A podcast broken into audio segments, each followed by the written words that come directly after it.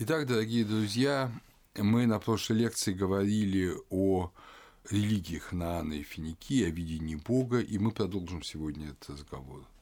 Мы уже выяснили одну самую главную вещь, ключевую вещь. Несмотря на то, что текстов второго тысячелетия немного, и они фрагментированы, тем не менее, и многое в них не ясно, но ясно одно, что Баал узурпировал власть Эля и как бы стал новым правителем. И мы видим, что подобная же картина, она присутствует очень ясно и в греческой религиозной традиции со сменой поколений богов. Если вы помните, в Шумере, древнем Шумере, вот этого борьбы поколений богов не было. Если она появилась э, в Вавилонии в акадский период, в Инума Элиш она уже представлена, то здесь она доведена до вот таких крайних и очень уже похожих на греческие форм борьбы. Однако продолжим разговор.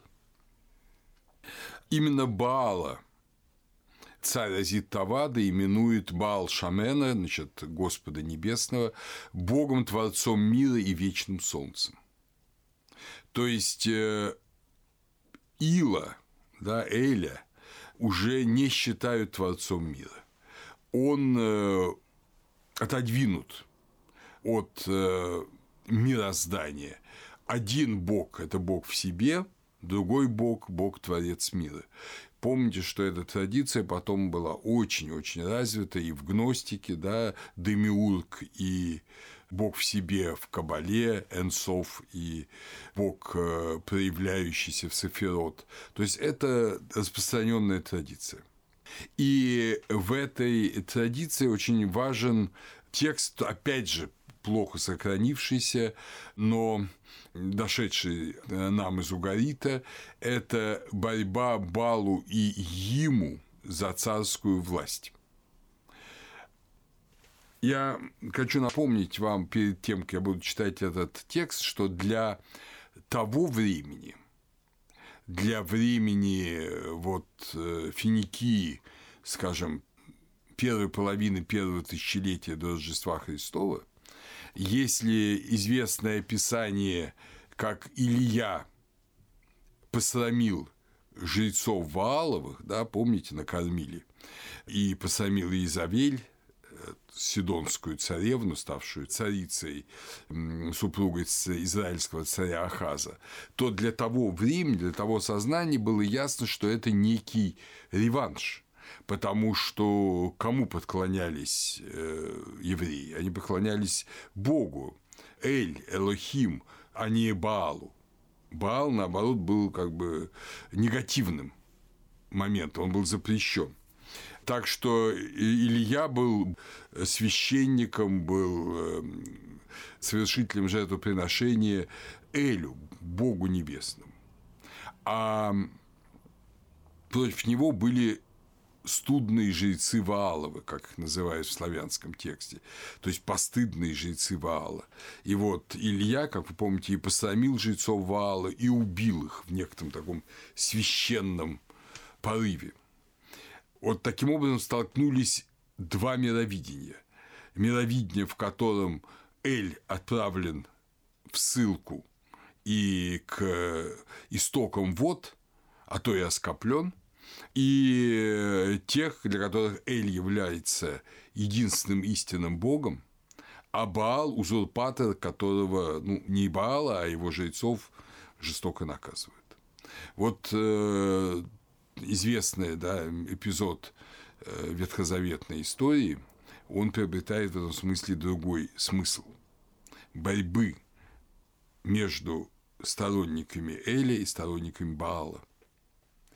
И в этом смысле как раз очень важна вот эта история борьбы Баалу и Иму за царскую власть. Одним из первых переведший и исследовавший эти таблички Джон Грей в своей книге «Legacy of Canaan», да, «Наследие Ханаана», он э, говорит, что эта повесть – это аналог борьбы Энлили и Тиамат. Действительно, напрашивается это, казалось бы, ему это море, это э, владыка вод, князь вод, э, но все не так просто на самом деле. Мы видим, что по-другому располагается материал, сейчас мы об этом посмотрим. Ну, во-первых, начинается с того, что Эль говорит ему, а ему тоже сын Эля, как и Баал. И вот Эль говорит ему – то есть, вот, ну, скажем, морю или, если угодно, первозданному океану, но все-таки он сын Эля, да, э, он говорит, теперь он, Баал, то есть Баал, теперь он презрел меня, возненавидел меня, изгони его с кресла царского, с престола его, с трона властительского его – Дальше говорится, к сожалению, остались только кусочки текста, что кого-то, возможно, Илу, Баал привязал между скалами и обнажил его чресло, то есть осрамил, а то и оскопил. После этого ему отправляет посланцев собрание богов на гору Лиллу и требует, чтобы ему выдали Баала – Боги испугались посланцев. В табличке говорится, эти стойки хорошо сохранились. Едва боги увидели их, увидели посланцев яму, полчища судьи речного. Вот обратите внимание, что его все время именуют речным судьей или водным судьей. Это не царь. Вы помните, что судья до царя. Это более архаичный э, образ властителя, который различает ложь и правду если угодно, царская власть, она замещает судейскую власть, так и в Библии.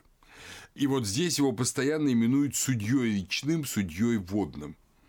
Итак, когда боги увидели посланцев яму, они склонили головы свои на колено свои к тронам властительным своим. То есть они испугались. И то ли это говорит Эль, то ли это говорят посланцы Яму, не совсем ясно. Силач Баалу, власть твоя, владычество твое на голову твою, я прогоню тебя, Судья речной да разобьет плечи твои, да разобьет голову твою, а старта, слава Баалу, имя твое. Ну, так они переводят. Действительно, слава Баала, образ Баала. Сейчас-то увидим, это именно Астарты а она его, как помните, жена, и это дочь Эля, которая была его супругой, а стала супругой Баала. Астарта, слава Баалу, имя твое, вниз да падешь ты с вершины лет твоих. Не совсем ясно, кто кого проклинает, но важно, что конфликт на лицо, конфликт совершенно на лицо. Балу разгневан тем, что его хотят выдать яму, он хочет убить этих посланцев Яму, но его жены Анат и Астарта его удерживают. И э, Астарта при этом говорит, «Славу забрал у меня бык Илу, отец мой, нет дома у меня, как у богов, и подворье, как у сынов святого. Одинокая скажу в обитель мучений, омывают меня пригожей в доме яму в суде, во дворце судьи речного». То есть она сходит вот в этот дворец яму, и, по всей видимости, там происходит некая битва. Так, по крайней мере, можно предположить. По крайней мере, мы видим следующий текст. Сначала Астарта вместе с Баалом борется с этим яму – но далеко не сразу побеждает. Вообще очень драматично идет эта схватка. Баал говорит, у ямы покой, да, я уничтожу, у ямы грудь, судьи речного, окрашены кровью, там мечи. Я преломлю оружие в доме, на землю падет угнетающий меня и во прах притесняющий меня. То есть, как и обычно перед битвой, вы знаете, герои всегда там похваляются друг перед другом и объявляют, что вот они ставят своей целью убить друг друга.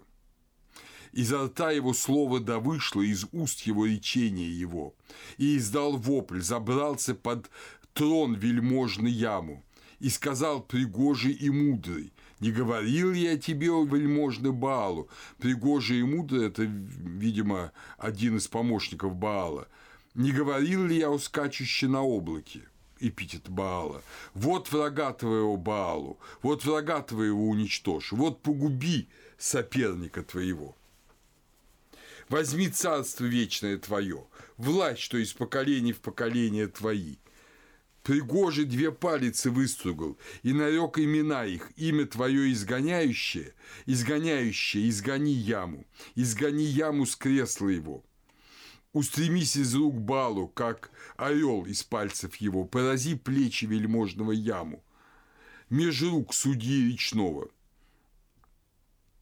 Устремилась палица из рук балу, как орел, поразила плечи вельможного яму Силен яму, он не сражен, не подернулось лицо его, не надломилось тело его. То есть, видите, хотя палец ударила, но не удалось изгнать яму. И тогда пускают в ход вторую палицу, которая именуется прогоняющая, ну, изгоняющая, прогоняющая. И вторая палица, она поразила его – склонился ям, упал на землю, подернулось лицо его и надломилось тело его. Одолел Баалу, и развеял яму, уничтожил судью речного. По имени яростно покликала его Астарта. «Рассею силач Баалу, рассей его, скачущий на облаке, ибо пленник наш вельможный яму, ибо пленник наш судья речной. И вышел Баалу, рассеял его силач Баалу, яму пусть умрет, Баалу пусть царствует, летает на облаках, пусть правит, и пусть умрет яму. Пусть правит, сказала Астарта. Есть еще другие как бы фрагменты, но это вот самый ясно читаемый. Мы из него видим ясно, совершенно очевидно, что происходит конфликт. И в этом конфликте побеждает Бал и Астарта побеждают Яму и убивают его, и рассеивают его. То есть в этом смысле это может быть действительно намек на Тиамат, с которой тоже создали мир – но мы видим, что этот мир становится каким образом? Он становится в конфликте, так же, как и в Инума Элиш. Вы помните, что в Инума Элиш э, Тиамат посылает Кингу, в итоге убивают и Кингу, и Тиамат. Полной аналогии здесь нет, э, но конфликт очевиден. Конфликт очевиден. Творится ли мир таким образом или не творится, а только уничтожается вот этот э, яму, этот водный хаос, э, мы не знаем, но, безусловно, Элю, верховному богу, отцу всего, отцу богов, ему ближе яму, чем Бал. Вот это первое, что э, мы можем сказать. В библейских ветхозаветных текстах огромное количество намеков на вот этот конфликт Баал и Ям. Мы их долго не понимали, но когда мы получили евгаритские тексты, стало ясно, что то, что мы читали как эпитеты, как нарицательные имена, на самом деле это воспоминание вот этого всего. Но я напомню, что этот конфликт известен, но Эль побеждает Баала в Библии. В Библии Эль побеждает Баала. Но, с другой стороны, отзвуком чисто вот этих э, сказаний угорицких является, скажем, агадический текст Бава Батра 74б, то есть текст уже после храмового иудаизма. Когда пожелал святой, благословен он, сотворить вселенную, он сказал князю моря, «Сэр им», то есть это Зебел им, аналогичное. Помните Зебел Баба, господин преследования, господин море. Вот князь море, господин море. Им и ему, по сути говоря, одно и то же слово. Море. Открой рот свой и проглоти все воды, которые во Вселенной. Сказал он пред лицом его, то есть князь вот, владыка Вселенной, довольный, что я буду стоять спокойно. Тут же он, то есть э, Всевышний, ударил его и убил его. Вот такое вот странное воспоминание, которое явно имеет в виду Баала и Им. Теперь на прошлой лекции я вам говорил о э, вот этой тайне окна. Помните, что Эль ведь первым делом, когда просит ему победить победить Баала, он говорит, чтобы э, мудрый, вот эти мудрые построили ему дом – а потом такой дом эти мудрые, которые оказались на стороне Баала, строят ему. И там есть такой разговор, сделать тебе окно в этом доме или нет. И Баал говорит, нет, нет, нет, окна делать не надо. А потом, через некоторое время, соглашается. И мы говорили, что это не совсем ясно, но вот, тем не менее, определенный смысл в этом есть. Дело в том, что окно – это в Библии образ ну, того отверстия, через которое может войти смерть. И сейчас мы перейдем к разговору, а я сейчас прочту это место из Библии, это у пророка Иеремии в 9 главе хорошие стихи. «Смерть входит в наши окна, вторгается в чертоги наши, чтобы истребить детей с улицы, юношей с площадей». Скажи, так говорит Господь, и будут повержены трупы людей, как навоз на поле, как снопы позади жнеца, и некому будет собрать их. То есть э, вот смерть имеет такое ужасное свойство. И поэтому Балу, пока не повержена смерть, он э, боится делать это окно. Но э, он собирается и смерть победить. Смерть Муту – Мут, Муту, э, она тоже мужского рода. Интересно, что смерть мужского рода, а солнце, которое сейчас нам понадобится, Шапашу, это женский род, а Шапашу – это, понятно, Шамаш, мужской род и у евреев, и в Вавилонии. И Муту также восстает на бой с Баалом, и даже, как вы помните, его побеждает. Вы помните, что во время совершения священного брака Муту убивает Баала. Я рассказывал это на прошлой лекции. Но солнце Шапашу призывает Муту покориться Баалу. И дальше происходит весьма интересная вещь. Вот если с Яму, безусловно, уничтожение и гибель, то смуту иначе. Сверху Шапашу возвал к Муту, послушай-ка, у сын Илу, Муту, то есть Муту тоже сын Илу, да, как ты сражаешься с силачом Баалу? Пусть не услышит тебя бык Илу, отец твой, пусть вырвет подпоры жилища твоего, пусть опрокинет трон царский твой, пусть сломает жезл судейский твой. То есть э, к муту обращаются так, что пусть Илу тебе не будет помогать, и пусть ты потерпишь поражение. Шамашу говорит, что ты, Мот, должен потерпеть муту, должен потерпеть поражение. Ты не можешь победить Баалу. Испугался сын Илу Муту, убоялся любимец Илу, Витязь. Возопил Муту голосом своим, покорился силачу Баалу, усадил его на трон царский его, на престол властительский его. То есть мы видим, что Муту, сын Илу, испугался Баалу не стал с ним вступать в битву последнюю. Хотя он вроде бы и убил Баала, но испугался с ним воевать до конца, и в сам смерть сама возвела его на трон.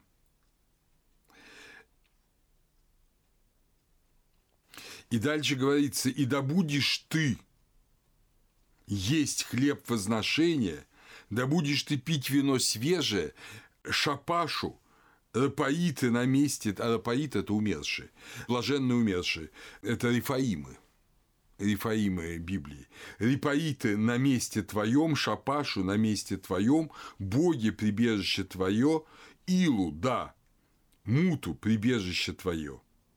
Пригожи, товарищ твой, и мудрый, друг твой. В день, когда пожелаешь, пусть да руку протянет пригожий и мудрый. То есть, э, сын Илу Муту радуется, и любимец Илу Витязь оплакиванию могучего и погребению владыки. То есть э, из этих текстов фрагментарно до нас дошедших мы видим, что смерть радуется погребению Баала, потому что смерть же его возводит на престол. Она его вновь восстанавливает.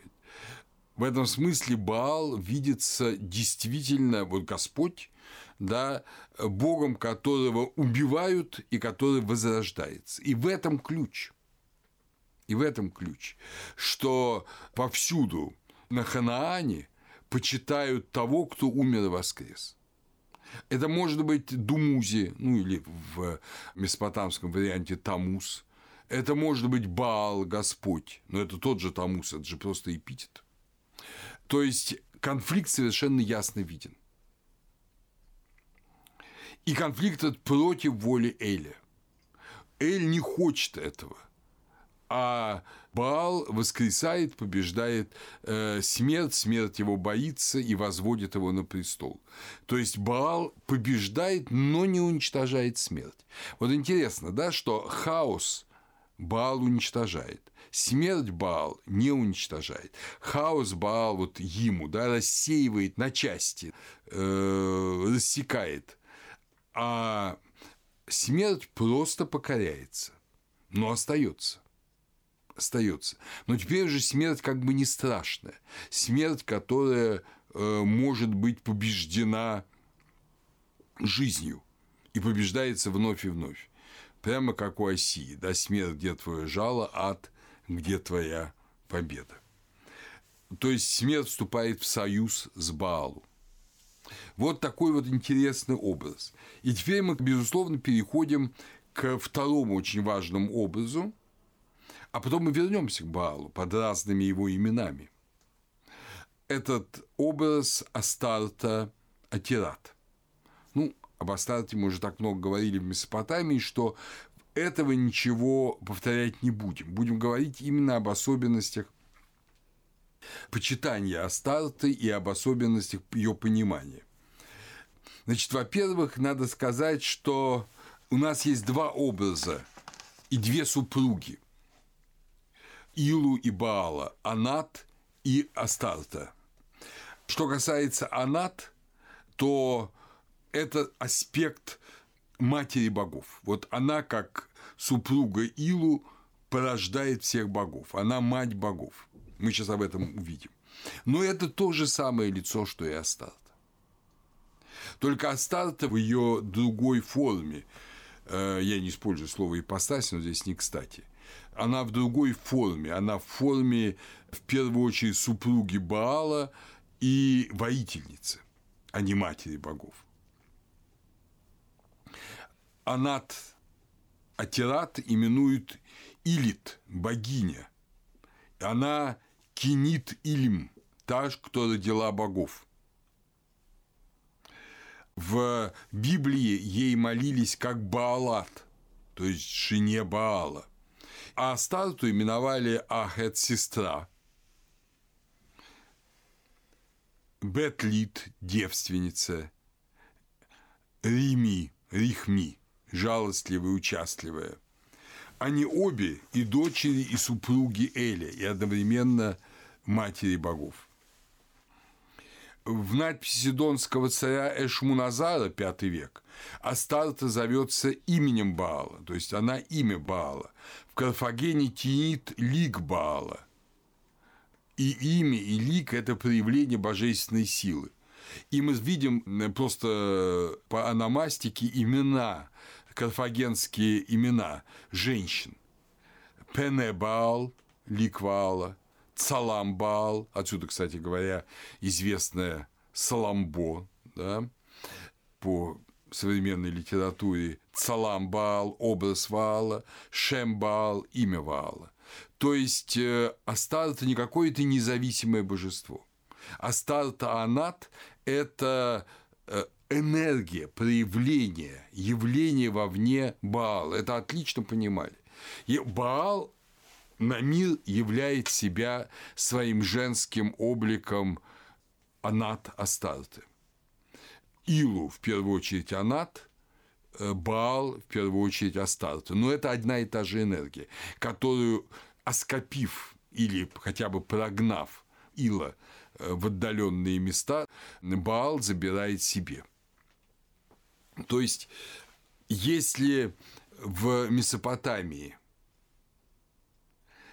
Инана Иштар имеет самостоятельное значение, и это главное такое активное значение на вот обожение человека через брачный союз, значит, мужчины и женщины, да, Инана и Думузи, то здесь мы видим другое, что женский образ – это энергия, через которую человек восходит к Богу ну, скажем так, сотворившему мир и управляющему миром, и отстранившему предвечного Бога от власти над миром. Так понимали финики. А в Израиле считали, что это величайшее заблуждение. Величайшее заблуждение, величайшее нечестие так представлять себе Бога. По сути говоря, иконография вот этой великой богини, ну, если, скажем так, назовем ее ханаанской богиней, да, великой богини не менялась на протяжении тысячелетий. Э, мы усматриваем ее прообразы еще в Чаталхююке, еще в Неолите. Анатолий – это да, шестое тысячелетие до Рождества Христова. Это знают ученые. Э, Роске пишет, в городах Центральной Анатолии молитва богини, которая типически изображалась на троне, фланкированном львами или леопардами, может быть прослежена в глубину времен до неолита. И действительно, в Читалхююке есть изображение такой богини. Но это всюду. Финики – супруга Баал Шамена, супруга Баала. В этом регионе мира, которым ну, очень, э, да, скрещение многих религиозных традиций, многих языков и культур, ее именуют, э, ее называют, что египтяне ее почитают как Хатхор. В Месопотамии Иштар, Инана, да, в Греции Афродита, Гера и Кибела. И так далее, и так далее. Надо вам сказать, что к этой сирийской богине было двойственное отношение в окружающем ее мире. Почитание соединялось с отвращением, причем не у христиан и не у евреев только. Вот в метаморфозах Апулея, где, как вы помните, весьма превозносится Исида, а она же Хатхора, да, она мать Гора, э, и говорит, что вообще там этот главный герой Луций, он и вернул себе человеческий облик, и вообще очистился и благодаря тому, что он э, решил стать э, жрецом Исиды. Метаморфозы кончаются просто панигириком Исиде. Так вот, там говорится и о сирийской богине, и эти два образа жестко противопоставляются. Я подчеркиваю, что это благочестивый и мудрый римлянин. Если кто-то хочет, может прочесть э, восьмую книгу метаморфоз, но метаморфоза – это то, что обычно называют «Золотой осел». Да? Вот может прочесть восьмую книгу «Метаморфоз», разделы 26-28. Я для экономии времени не буду их читать, хотя и запасся ими. Вот. Но там, значит, история следующая, что осел, то есть Луций, ставший ослом, как вы помните, за свое великое нечестие, ставший ослом, он был куплен жрецами этой сирийской богини. И эти жрецы это оказались очень странные существа. Это не мужчины и не женщины. Это люди, которые сами себя скопили, это скопцы. Они флагеланты, то есть они избивают сами себя, режут себя бритвами, хлещут себя специальными такими плетьми, в которые вплетены косточки жертвенных животных, овцы и козы. Вот, и которые при этом, как пишет тот же Луций, они предаются неуемному разврату. совершенно отвратительному разврату, разнообразному, безмерно похотливы, алчные и, ну, в общем, в сущности, обманывают людей. Этому и посвящены эти стихи. То есть, когда читаешь этот фрагмент «Золотого осла» Пулей «Метаморфоз», его каждый может прочесть самостоятельно, вы видите, что ну, автор Апулей специально противопоставляет сирийскую богиню и великую Исиду. Вот сирийская богиня – это очень плохо. Но есть у нас и другой текст.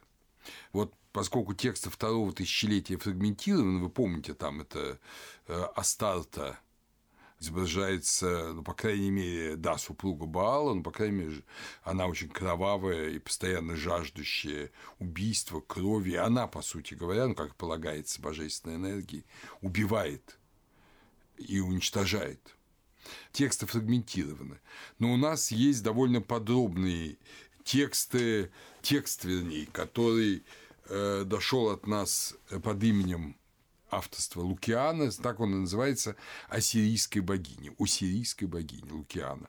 Многие ученые говорят, что это не тот Лукиан, не Лукиан, который написал известные сатирические произведения, произведение очень серьезное, хотя и описывающее вот эти все ритуалы, но в нем автор говорит, что он сам участник этих священнодействий ритуалов.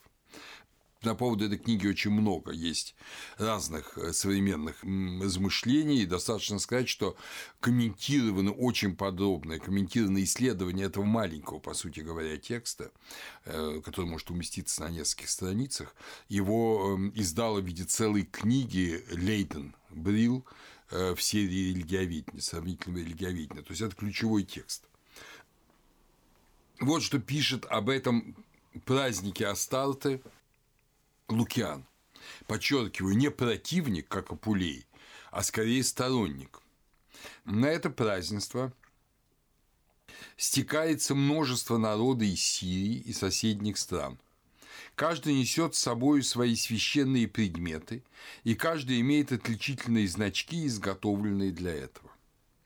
В установленные дни толпа собирается в святилище, чтобы присутствовать при оргиях. Множество галов – и священнослужителей, которых я уже назвал, справляют оргии, причем режут себе руки и бьют друг друга по спинам вот этими плетками. То есть все абсолютно совпадает с описанием Апулея. Галы – это те, кто оскопляют себя. Находящиеся тут же многочисленные музыканты играют на флейтах, бьют в тимпаны и поют боговдохновенные священные песни. Все это происходит вне храма, и никто из участников оргии в него не вступает. Вот, дорогие друзья, перед вами открывается некая картина. Я вам скажу, о каком храме идет речь. Он до сих пор сохранился очень неплохо.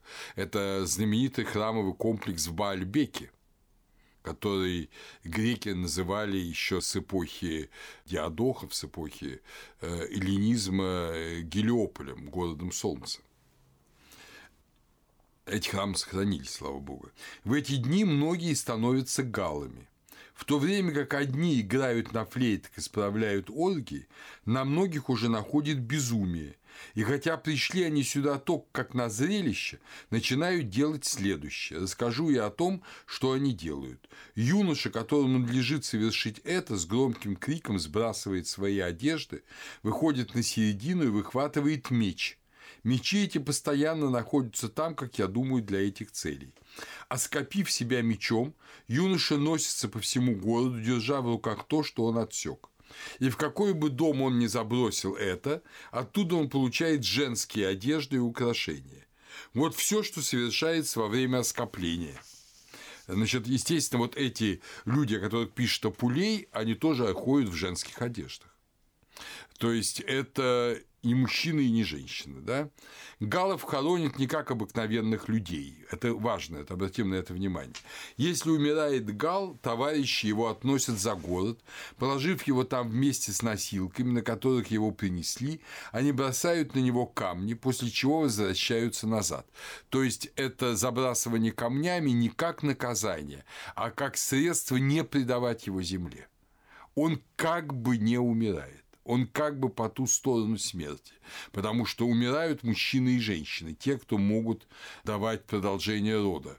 А существо, не имеющее пола и не могущее продолжить род, оно и не может умереть. Поэтому смерть для него нонсенс. Поэтому его вот так вот странно хоронят от посещения храма, вот те, кто его хоронили, воздерживаются в течение семи дней. Если бы они пришли в храм до установленного срока, то совершили бы бесчестие.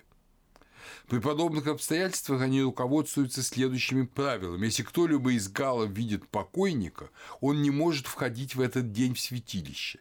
На следующий день он может вернуться туда, но лишь после очищения. Вот, собственно говоря, таково описание, э, ну, если угодно, сторонника всего этого дела. Э, оно, как вы понимаете, довольно жуткое скажем прямо. Но это вот описание, корреспондирующее с Апулеем, и у нас нет оснований считать, что это выдумка. Или там, скажем, это напраслено. Какую напраслину, там, скажем, Кельс э, рассказывал о христианах. Перед этим Лукиан описывает одну историю. История эта вообще хрестоматийная, она пересказывалась тысячу раз, ее потом любили очень рассказывать персы, вплоть до того, что она была любимой историей у Гёте в, в годах учения Вильгельма Мейстера. Вот перед этой картиной маленький мальчик, будущий главный герой книги, а, наверное, и сам автор, проводили часы времени, наблюдая это. Что же это за история? Э, главный герой этой истории – это ассирийский царь и его молодая жена Стратоника. Стратоника – это, ну, на греческом легко понять это слово, это победительница войск, но это на самом деле совсем другое. Это грецизированное ханаанское слово «астартнику». Астартнику – это образ тоже э, явления проявление, ну, если угодно, человеческое воплощение Астарты. Вот такая стратоника. Что же с ней происходит? В эту э, стратонику влюбляется сын ассирийского царя, ну, от первого брака, по всей видимости. По крайней мере, не от нее. Влюбляется, но, естественно, это жена отца, он не смеет раскрыть свои чувства и болеет, и совсем захерел, отец пытает своего сына и наследника как-то эм, значит, вылечить, но врачи ничего не могут сделать, и тогда врачу приходит в голову мысль, что действительно не любовь ли это. Так похоже. Потому что никаких видимых симптомов какой-то тяжелой болезни нет а болезненные проявления очевидны. И он велит всем женщинам в доме, которых вообще мог бы видеть царевич, в том числе и собственную жену, жену врача, пройти перед этим мальчиком, юношей, который лежит там на кровати, а сам положил руку на его лоб и на его сердце. И в тот момент, когда прошла стратоника, у него выступил пот на лбу и учащенно забилось сердце. Ну, все понятно. Но сказать царю такое э, врач не может, боится. Он говорит иное совершенно. Царь, я должен тебе сообщить, что я узнал причину болезни твоего сына. Это любовь. О, говорит, скажи мне, кто же его возлюбленная, я тогда решу эту проблему.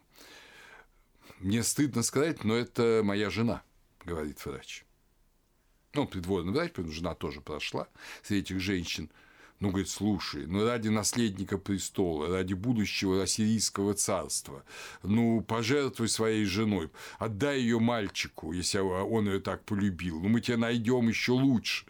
А он говорит, царь, говорит, ради славы ассирийского царства я готов на это пойти, но беда, говорит, в том, что это не моя жена, а твоя жена – я, говорит, специально тебе так сказал, чтобы посмотреть, какая будет твоя реакция. В твою жену, в свою мачеху э, влюбился твой сын, и из-за нее он чахнет.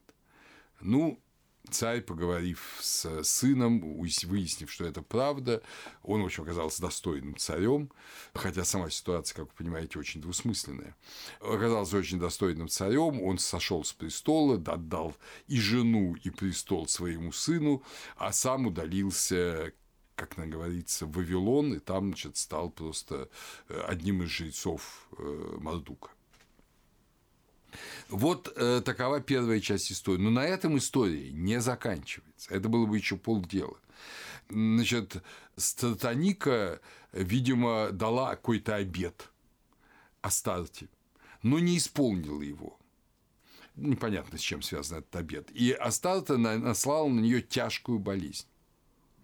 И теперь уже стратоника бедная близка к смерти, и она узнает, что единственный способ избавиться от этой болезни – это построить храм, вот как раз в Гелиополе, храм Астарты. Храм Астарты. А греки называли этот храм храмом Геры, жены Зевса. И тогда Стратоника говорит своему мужу, значит, новому молодому мужу, что я должна отправиться вот, и построить этот храм вот, иначе я умру. И он говорит, я тебя пошлю э, вместе с тобой, ну, естественно, строителей, там всем, но моими как бы глазами, моим помощником будет мой близкий друг Камбаб. А Камбаб – это молодой, красивый мужчина, который э, ясно понимает, что долгое пребывание с, видимо, любвеобильной сатаникой кончится очень печально. И он тогда решает сделать страшную вещь. Да, он уговаривает царя его не посылать, все бесполезно. И тогда он сам ископляет себя, э, вот свои половые органы кладет э, в мед там такой бальзам, очень, чтобы они не разложились, и прячет их, запечатывает печатями и отдает царю, говорит, только ты не смотри, это мое главное сокровище, вот оно запечатанном ларце, ты ни в коем случае его не смотри, но храни его у себя. Только на этом условии я согласен ехать тот э, соглашается, и они едут. Понятно, храм строится, сатаника, понятно, влюбляется, и сначала, ну, опять же, он по-гречески, Лукиан все рассказывает по-гречески, как роман. Сначала это робкое чувство, потом оно уже явное, потом уже сатаника, напившись вина, бросается на колени перед Камбабом и объясняется ему в любви. Но тут Камбаб говорит, слушай, я был бы рад, говорится, быть тебе полезным, но, увы и ах, у меня ничего нет. И тогда, значит, естественно, она огорчена, но теплые дружеские чувства, очень горячие, между ними сохраняются. А, понятно, добрые соглядатые, вельможи, которые присутствовали при них, они заметили их чувства, все, конечно, поняли, но не до конца, это естественно, и сообщили царю, что, в общем, твоя жена, она гуляет, спит там вот с твоим доверенным лицом, мы это видели, все это. Ну, естественно, комбабы отзывают, говорят, такой секой, ах ты такой, все, тебя казнить, помиловать нельзя.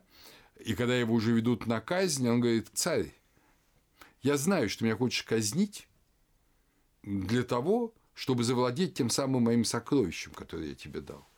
Да говорит, ничего подобного. Вот я тебе сейчас отдам это сокровище, иди с ним вместе на казнь, и мне оно совершенно не нужно. И выносит ему этот, значит, ковчежек, и тогда при всех народе, которые уже ждут этой казни, Камбаб открывает ковчег, достает вот понятно что, и говорит, вот, царь, посмотри, у меня этого нет, а здесь это есть, я это вручил тебе еще до моего отъезда, я тебя предупреждал. Ну, царь, конечно, в полном потрясении, обнимает Камбаба, говорит, ты мой единственный верный друг, в общем, ты мне брат, и все, и, э, естественно, всяческая любовь между ними восстанавливается. Что бы произошло после этого с бедной сатаникой, э, предание не сообщает, видимо, ничего хорошего после этого не произошло. Да, и Камбаба посылают достроить этот храм, все таки надо, в школе мы начали, надо Астарте возвести храм, достроить, и поэтому, говорит Лукиан, вот такой обычай существует в храме, в память. И дальше Лукиан пишет, Эта неожиданность, ну, то, что нет естественной части, успокоила страсть сатаники, но любовь свою она не могла забыть. Проводя целые дни с комбабом, она утешала этим свое безнадежное чувство. Подобную же любовь и теперь еще можно встретить в Гелиополе. Женщины страстно влюбляются в галлов, которые, в свою очередь, безумно к ним стремятся. Такая любовь не вызывает ничьей ревности и почитается даже священную. Вот такой вот странный рассказ, понимаете? это, безусловно, ну, кроме вот этого рассказа сатаники, который, я думаю, есть фрагмент какого-то недошедшего до нас, э, ну, в общем, мифического э, предания второго или третьего тысячелетия, который еще в деталях э, кому-то предстоит проанализировать, в целом ситуация совершенно ясная. Обычай такой был и был распространен. И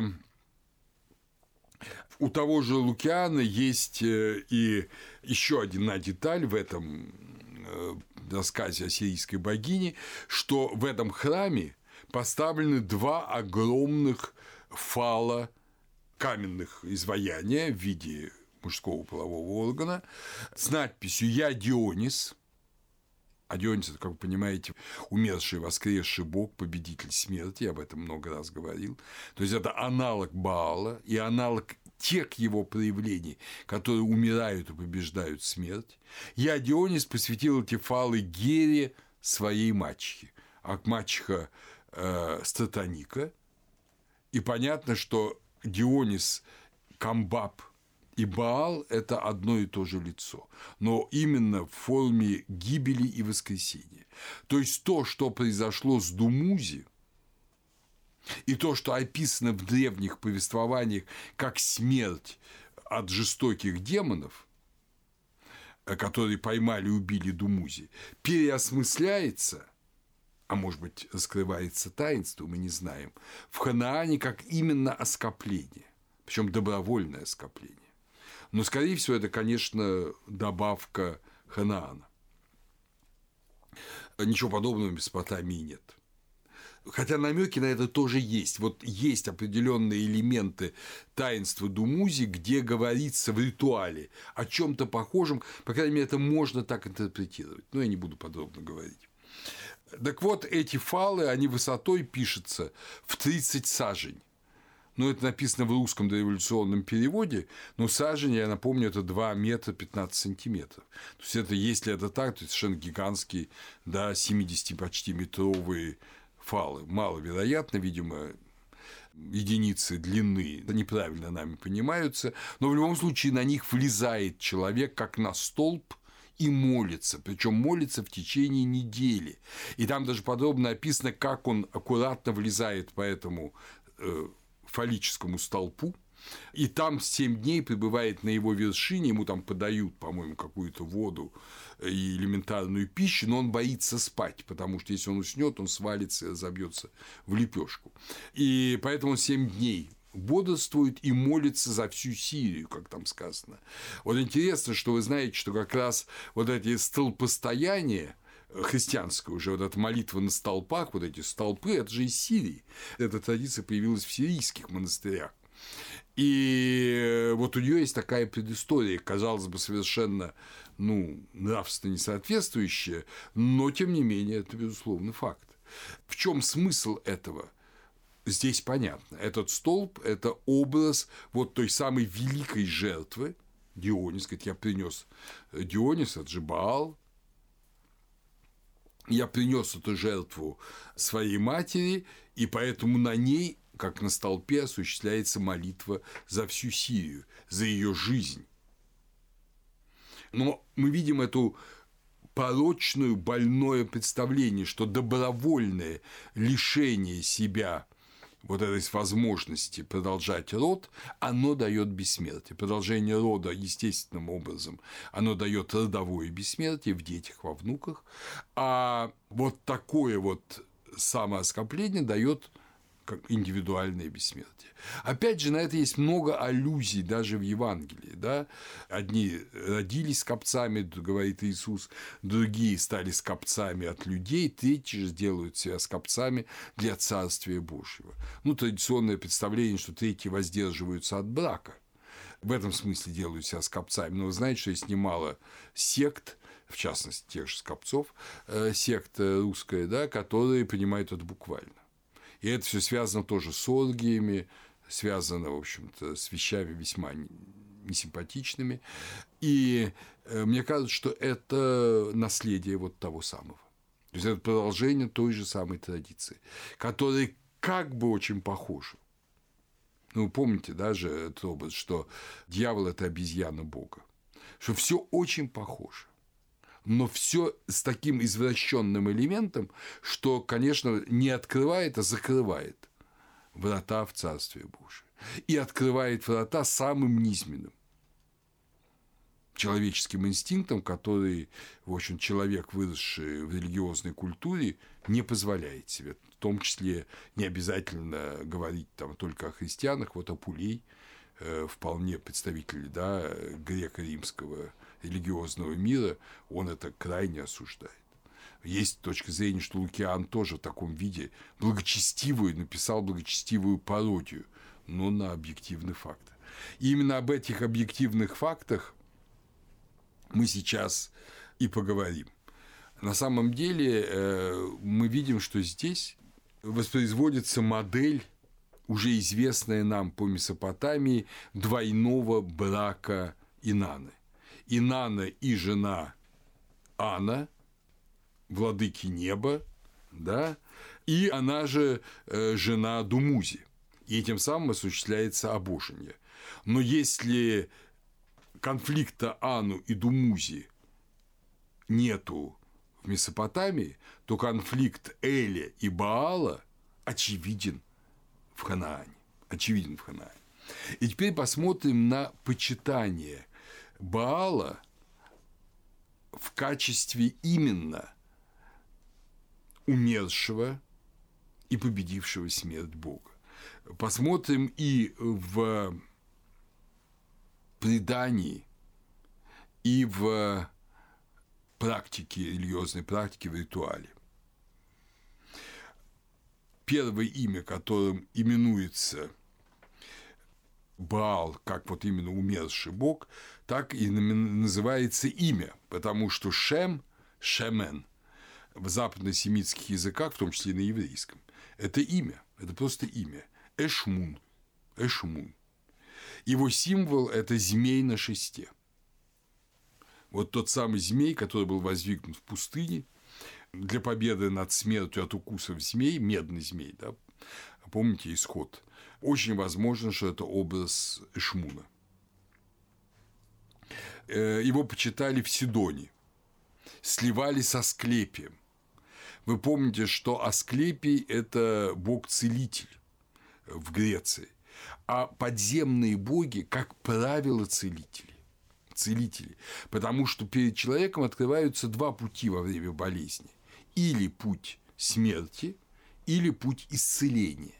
И вот древнее сознание ясно считало, что оба эти пути в руках одного Бога, который может дать исцеление, может дать смерть, как ну, в любом случае, любое исцеление же временное, понимаете, когда рано или поздно человек умрет, поэтому он может дать и смерть как благой конец, и еще исцеление и некоторое время жизни до благого конца.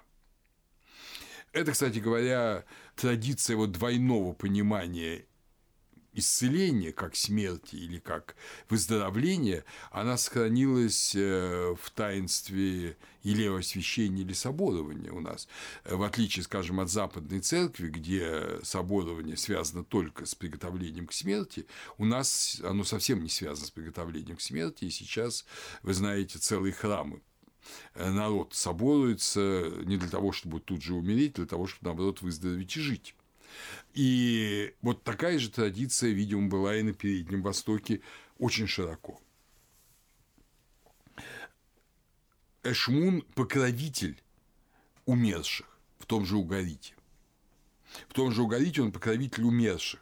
И его именуют Рапиу – целитель. Он сохранился в именах поздних финикийских таких мелких божеств, ну, мелких, не мелких, но эпитеты Баала, которые связаны с исцелением. Шадрафа, целящий дух, и Баал Мерапе, Господь Целитель. И там, и там филологи просматривают присутствие имени Ишмун. У Дамаския, уже христианского автора, это смертный сын финикийского бога Цадика, то есть благочестивого. Он преследовался Афродитой, Астартой, оскопил себя и умер, но был возрожден ее жаром. Как вы понимаете, та же самая история э, с Статоникой и Камбабом. В договоре Асаргадона с Сидоном от Ишмуна и Мелькарта, о Мелькарте мы сейчас поговорим особо, зависит плодородие полей и продуктивность скота. Опять же, совершенно естественная вещь. То, что связано со смертью, связано и с плодородием. Потому что что такое плодородие?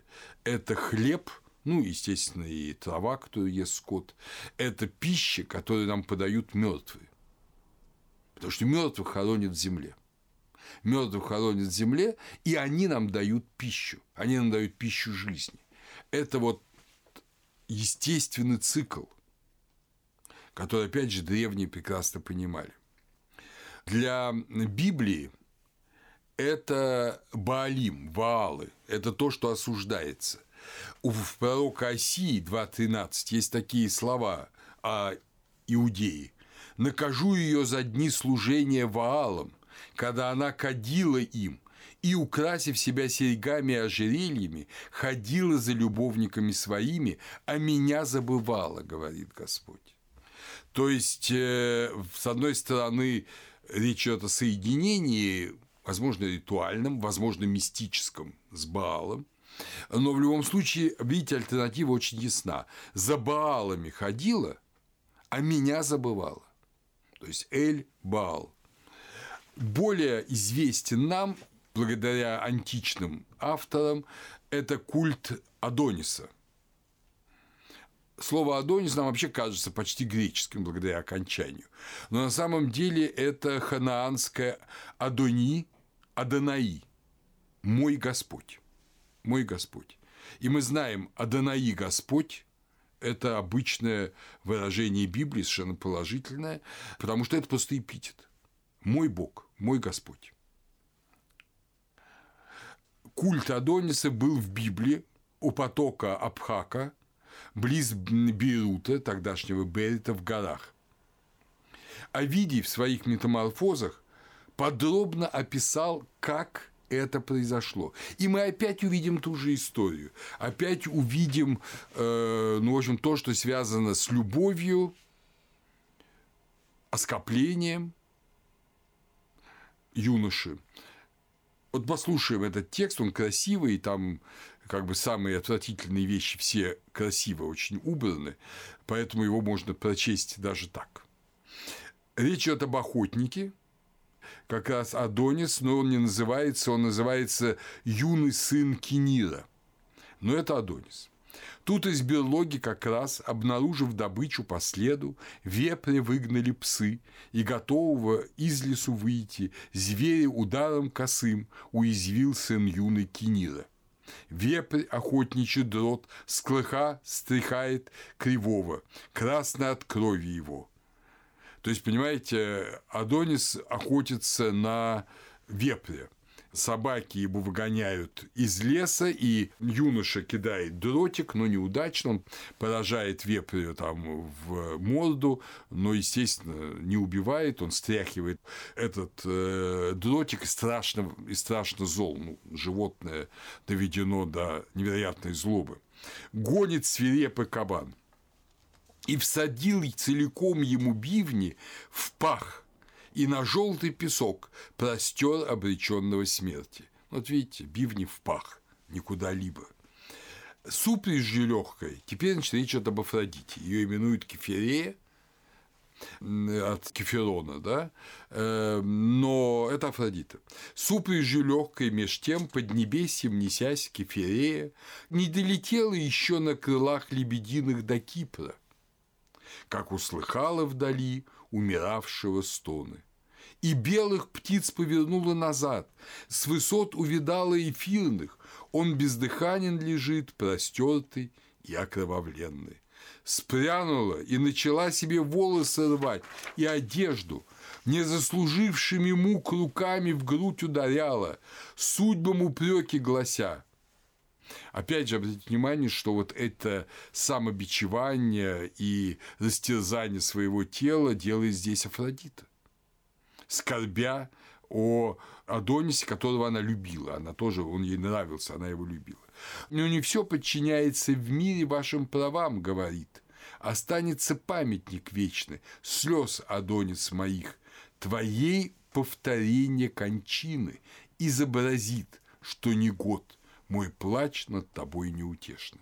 Опять же, вы видите, что речь идет о повторении гибели.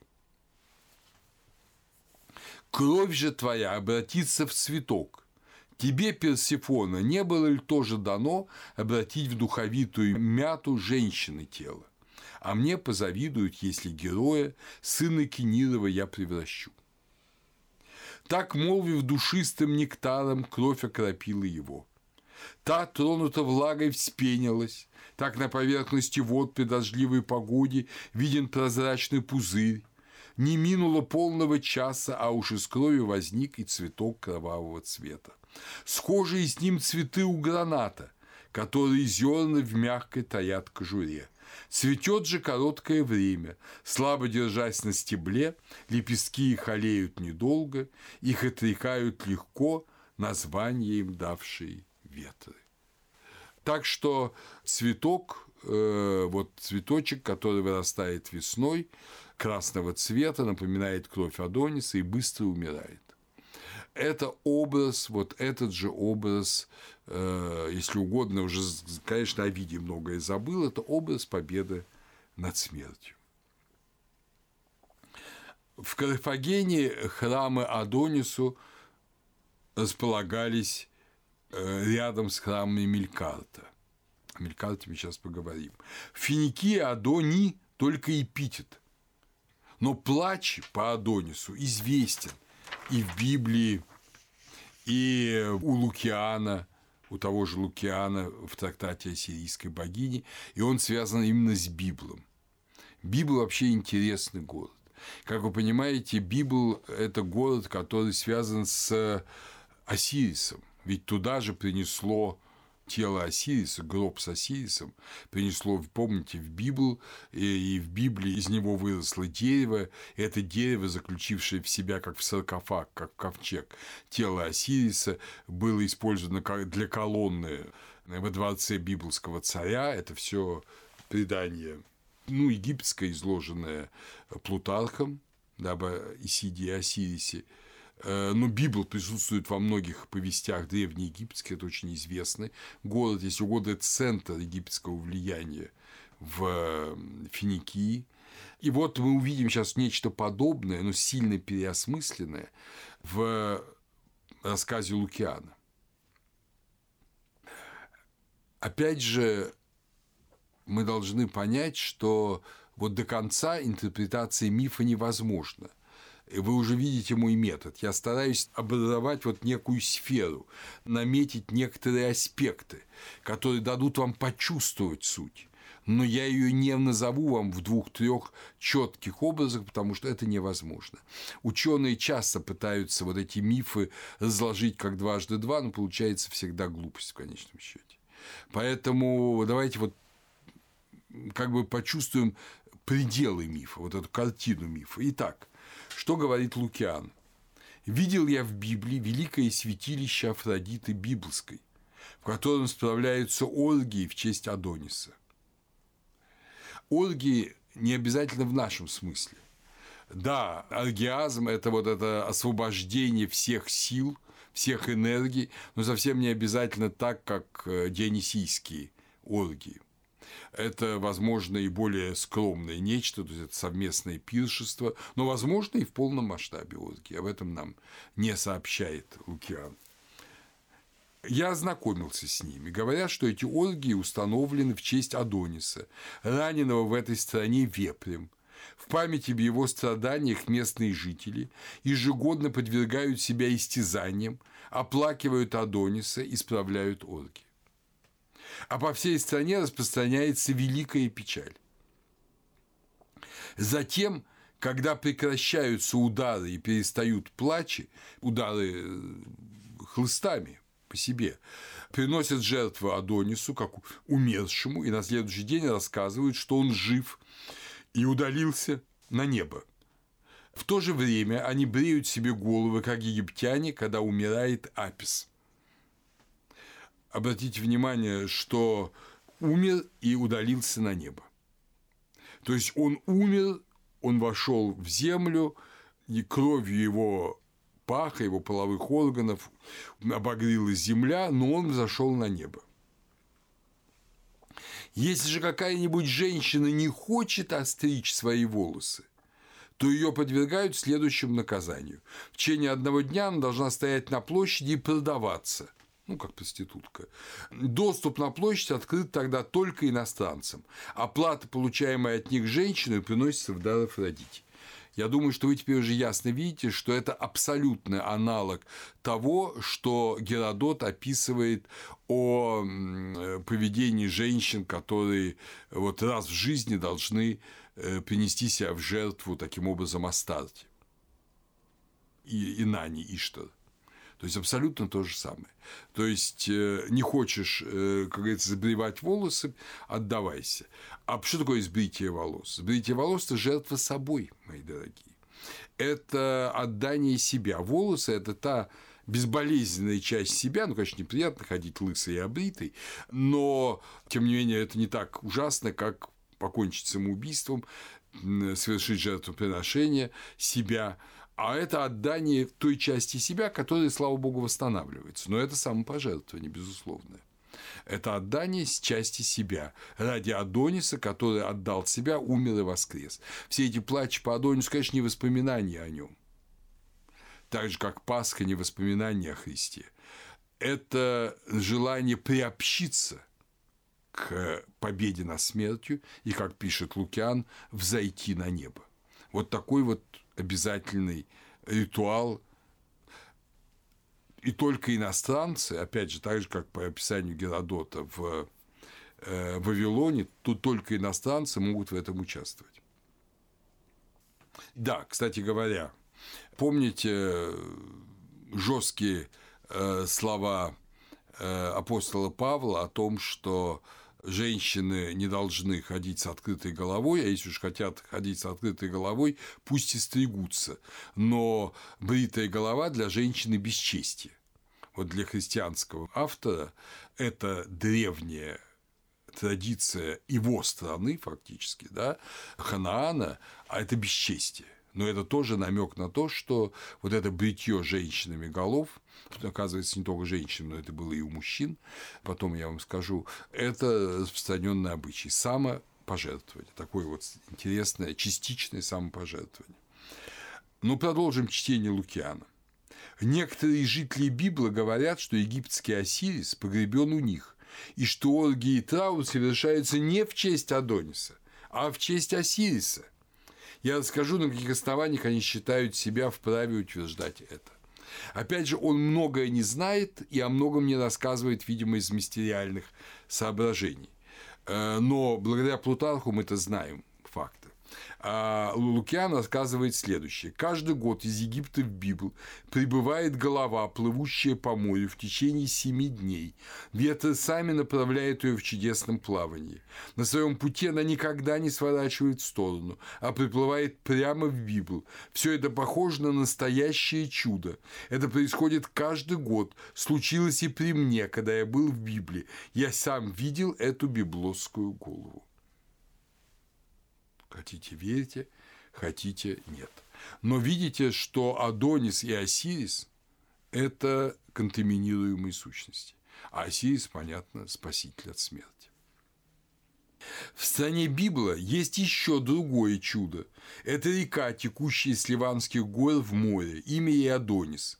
Каждый год она меняет свой цвет, делаясь кровавой. Впадая в море, она окрашивает его на далекое пространство и тем указывает библоссам время великой печали. Рассказывает, что в эти дни на Ливане получает рану Адонис, и что его кровь, стекая в реку, меняет ее цвет. Отсюда и река и получила свое имя. Так думает большинство. Вот рациональный грек, то есть вы видите, что греки, они все подвергают сомнению. Мне же один библосец указал на другую, по его мнению, истинную причину этого явления. Чужестранец, сказал он мне. Адонис река протекает по Ливану, почва которого имеет красноватый оттенок. Сирепы и ветры, поднимающиеся в эти дни, несут эту землю с большой примесью сурика в реку. Таким образом, земля эта, а вовсе не кровь Адониса, на которую указывает, придает реке кровавый цвет. Вот что говорил мне библосец. Если это правда, то мне все же кажется весьма чудесным возникновение подобного ветра в эти дни. А в пунических могилах, то есть в могилах э, Финикии, особенно Карфагена и других колоний, найдена масса бритов. И это говорит о том, почему бритв и у женщин, и у мужчин потому что это знаки их священнодействия. Этими бритвами они обревали себе волосы и бороды, совершая вот этот обряд плача по Адонису. Не забудем, что Адонис – с одной стороны, Осирис, так говорят в Библии, а с другой стороны, это Баал. А Баала связывают с убийцей Осириса Сетом. Но финикии вообще не очень хорошо понимают тонкости египетской религии. И опять же вспомнить, что Библия запрещает евреям так брить свои головы. А Назареи – это вообще люди, которых не касается бритвы вообще, которые вообще не стригут волос. То есть э, идея вот этот волос как жертвы весьма распространена.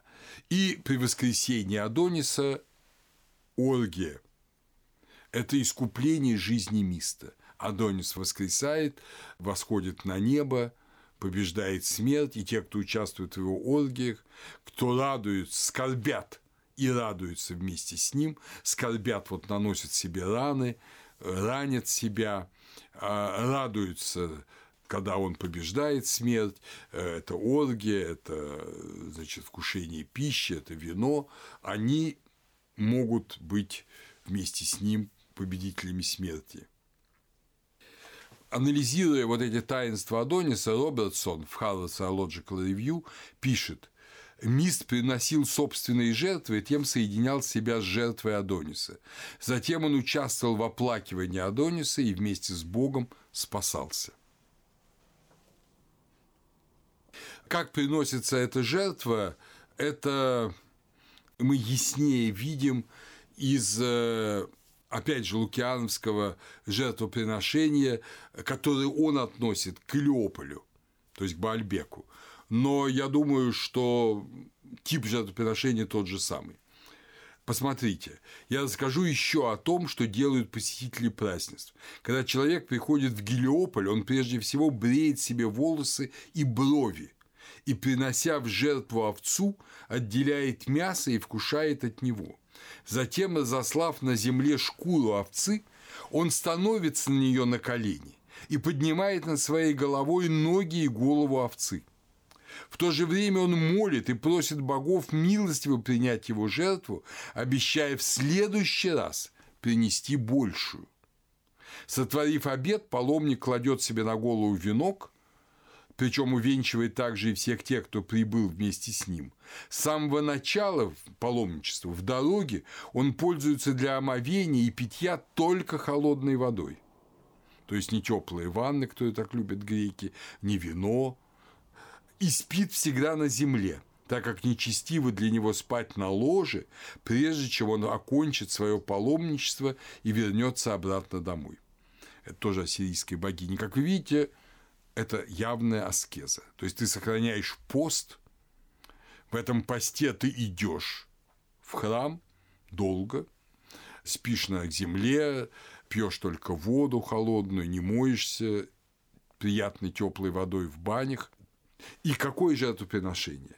Ты приносишь жертву овцу, становишься на ее шкуру, ешь ее мясо, возносишь ее ноги и голову. Вспомните месопотамский образ. Твоя голова, тоже жертвоприношение Агнца, твоя голова за мою голову, твоя грудь за мою грудь, твои плечи за мои плечи. То же самое. Это явная, совершенно заместительная жертва. И он обещает принести больше. Но какая же больше? Больше – это уже самопожертвование. Причем не игривое, не самопожертвование волос. Здесь он тоже бреет себе голову, брови, э, но это все отрастет. А это намного более страшное жертвоприношение. То есть все делается для того, чтобы победить смерть. Мы видим те же месопотамские образы. Но очень многое из того, что здесь происходит, уже не близко Месопотамии, а многое близко. Но на следующей лекции мы с вами будем говорить о культе Мелькарта, другом проявлении Баала. И вот здесь мы с вами узнаем уже основу и сущность ханаанского жертвоприношения. Но это в следующий раз.